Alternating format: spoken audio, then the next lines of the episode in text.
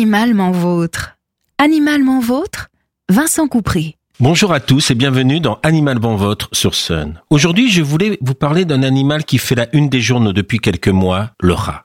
Effrayant pour les uns, fascinant pour les autres, le rat est un hôte de nos villes depuis bien longtemps. Si le rat noir existe en Europe depuis le XIIe siècle, ramené par les bateaux venant d'Asie, le rat brun que l'on trouve aujourd'hui dans nos villes et qui est à l'origine tant des rats de laboratoire que du rat domestique, a migré beaucoup plus récemment puisqu'il n'est arrivé en France que vers le XVIIIe siècle, encore en provenance d'Asie centrale. Le rat est présent dans le monde entier à l'exception de l'Antarctique. On estime qu'il y a à peu près dans le monde autant de rats que d'humains et dans les grandes villes comme Paris, on évalue à peu près deux rats par habitant, soit 4 millions de rats pour Paris. Si en Asie, les rats sont considérés comme des créatures inoffensives, avec une image plutôt positive associée à l'intelligence, l'ambition, voire la chance, en Occident, c'est tout à fait l'inverse. Le rat est présenté comme destructeur de récoltes et propagateur d'épidémies. Dans la langue française, le rat est associé de façon négative à la richesse et il est métaphore de l'avarice. Comme la souris, il fait peur. Et la phobie du rat, appelée musophobie, est particulièrement répandue. La peste noire, qui a sévi au Moyen Âge, tuant près de la moitié des Européens, a longtemps été associée au rat. On sait aujourd'hui que la maladie était due à une puce et non au rat lui-même. Lorsque les populations de rats ont diminué en raison des famines, les puces se sont attaquées à d'autres hôtes, comme les humains, et ont propagé la maladie. Si la peste a presque disparu, elle perdure encore dans certaines régions d'Afrique. D'autres maladies peuvent être transmises par les rats, comme la salmonellose et surtout la leptospirose. Si la salmonellose est une maladie relativement bénigne pour les personnes, à l'exception des femmes enceintes et des enfants, la leptospirose est une maladie particulièrement grave. Elle est liée à une bactérie éliminée dans les urines des animaux malades ou des porteurs sains. Le risque sera important dans les milieux où sévissent les rongeurs, comme les égouts, les entrepôts ou les rivières. Les professionnels qui travaillent dans ces secteurs sont le plus souvent vaccinés. La bactérie est particulièrement résistante dans le milieu extérieur,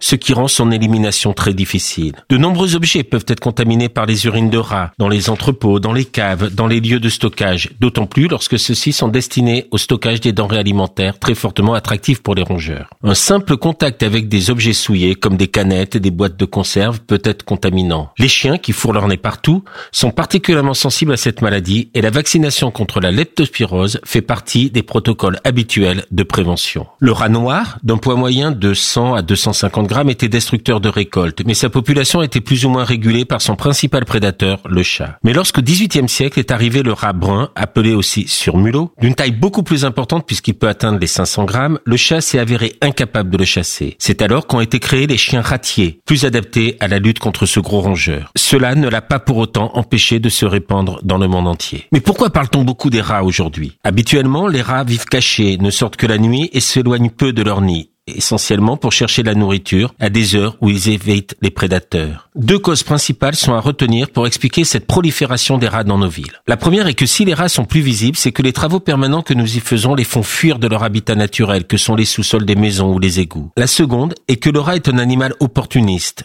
qui se nourrit des déchets de l'alimentation humaine, ce que j'appelle un poubellivore, et plus la nourriture est abondante, plus le rat va se reproduire. Or, les poubelles transparentes installées dans le cadre de Vigipirate, en remplacement des poubelles fermées dans les grandes villes, sont facilement détruites par les rats, qui accèdent ainsi à une nourriture abondante. Les récentes grèves de ramassage des poubelles, avec des tonnes de déchets sur les trottoirs, ont aggravé une situation, avec des rats qui se sont mis à sortir, y compris le jour. Et pourtant, le rat est un animal extrêmement sociable, qui vit en colonies organisées et hiérarchisées. Sa rapidité de reproduction et sa tolérance au contact et aux manipulations, sa forte capacité de sociabilisation en ont fait un animal privilégié dans l'expérimentation scientifique. Que ce soit dans la recherche médicale ou dans la recherche comportementale, les rats ont été les victimes d'expériences qui nous paraîtraient aujourd'hui inacceptables, mais qui sont à l'origine d'un très grand nombre de connaissances. Aucune autre espèce animale n'a fait l'objet d'autant d'observations et d'expériences comportementales. La facilité avec laquelle on peut modifier le génome d'un rat ainsi que son espérance de vie moyenne de 2 à 3 ans qui permet une observation tout au long de sa vie sur une courte période font du rat encore aujourd'hui un sujet d'expérience irremplaçable. De plus, le rat est un animal qui a son utilité dans les villes. Il sert de nettoyeur en détruisant une grande partie de nos déchets alimentaires et des cadavres des autres animaux. Rien qu'à Paris, on estime que la consommation de déchets par les rats serait d'environ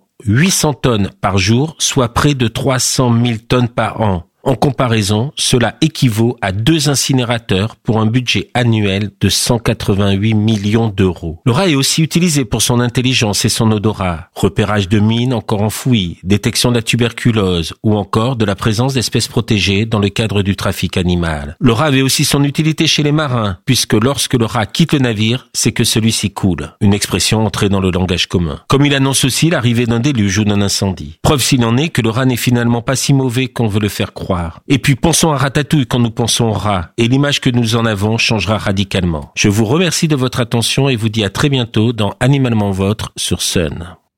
Pour réécouter, partager, vous abonner à nos programmes, rendez-vous sur les plateformes de Sun.